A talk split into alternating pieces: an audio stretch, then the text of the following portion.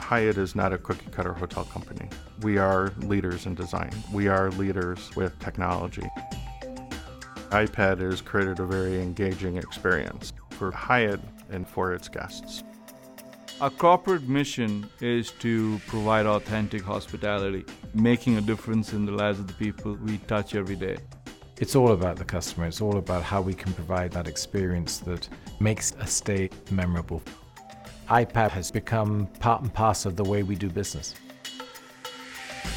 We've got over 400 hotels in 45 countries. We have over 80,000 associates. iPad is used by executives, folks in the corporate office, folks in the field. Our concierge services are using it.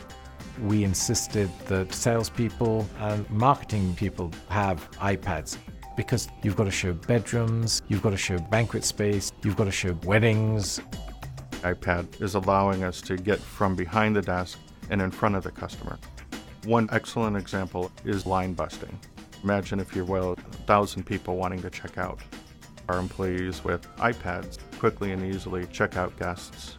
You don't have to wait in line anymore at the front desk iPad allows all staff to really think of new ideas and to blow the cobwebs out of the traditional way of running a hotel. The introduction of the iPad was quite easy. The way it's set up for users, it's very simple to immediately get on and use. Key access is into the IBM Lotus Notes Traveler environment for the messaging collaboration through ActiveSync technology. We're able to quickly and easily get instant synchronization of mail, contacts, calendars, without IT involvement. The iPad, it's just simple. You have one device and you can use it for a whole bunch of purposes.